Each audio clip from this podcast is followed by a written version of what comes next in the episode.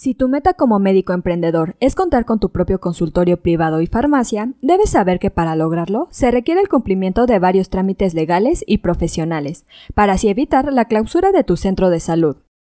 Para ayudarte a cumplir con esta meta, en este episodio te compartimos algunos requerimientos que necesitas para abrir una farmacia. ¡Comenzamos!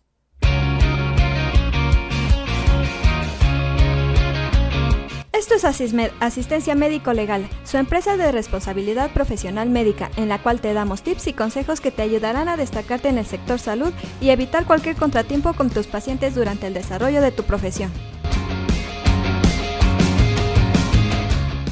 Como primer paso, requieres la autorización verificada de que tu establecimiento cumple con las condiciones sanitarias vigentes para la comercialización y dispensación de medicamentos y o insumos, para la salud que preserva la seguridad, calidad y eficacia del producto hasta que llegue al paciente que lo requiere. Como parte de los requisitos para abrir tu farmacia, necesitas algunos documentos como lo son el formato de autorizaciones, certificados y visitas debidamente requisitados. En segundo lugar, necesitas tu comprobante de pago de derechos, en términos de la Ley Federal de Derechos, en original y dos copias. Asimismo, necesitas una copia de identificación oficial del propietario, ya sea credencial del INE, pasaporte vigente, cartilla de servicio militar nacional o licencia de manejo.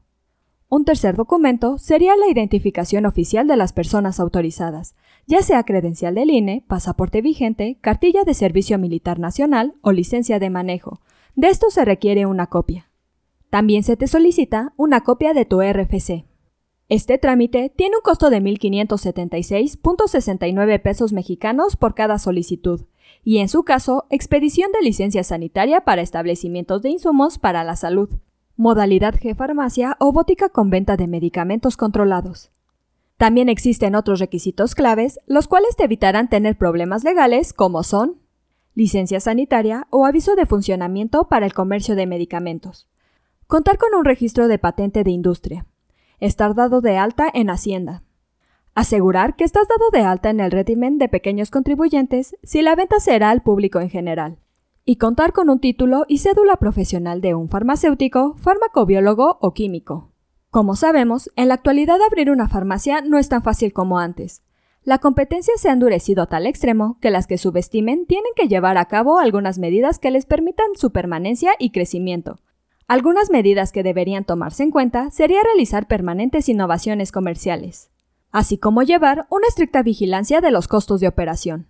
Un punto importante que podría colocarte por encima de tu competencia sería brindar nuevos beneficios a tus clientes, tales como entrega a domicilio sin costo adicional, consulta médica gratis en el local de la farmacia, Consulta médica telefónica las 24 horas del día. Descuentos hasta del 25% en efectivo o con tarjeta. Contar con locales con aire acondicionado. Manejar la devolución de productos. Tener personal calificado. Contar con un horario de atención extendido y o servicio las 24 horas del día, etc. Otro plus sería la constancia y actualización, ya que son elementos indispensables para permanecer en el mercado. No olvides diversificarte es decir, vender otros productos además de los farmacéuticos, por ejemplo, bebidas, perfumería, entre otros. Por último, no tengas miedo a la competencia, siempre la habrá. Mejor piensa que estés buena, porque es un incentivo para actualizarte, cambiar y pensar en función del consumidor. Eso es todo por hoy. Te invito a no perderte nuestros próximos episodios. Y la forma de no perdértelos es suscribiéndote a este podcast desde tu aplicación preferida. Y si te ha gustado este episodio, compártelo en tus redes sociales, con lo cual estarás ayudando a otros colegas a mejorar dentro de su consultorio o clínica y estarás ayudando a llegar a más personas. Si gustas dejarnos algún comentario o valoración en cualquiera de nuestras plataformas, te estaré muy agradecida, ya que sabré que estás ahí. De igual manera, te invito a que visites nuestra página en www.asistenciamedicolegal.com, así como nuestras redes sociales que son Facebook, Instagram y Twitter. Hasta la próxima.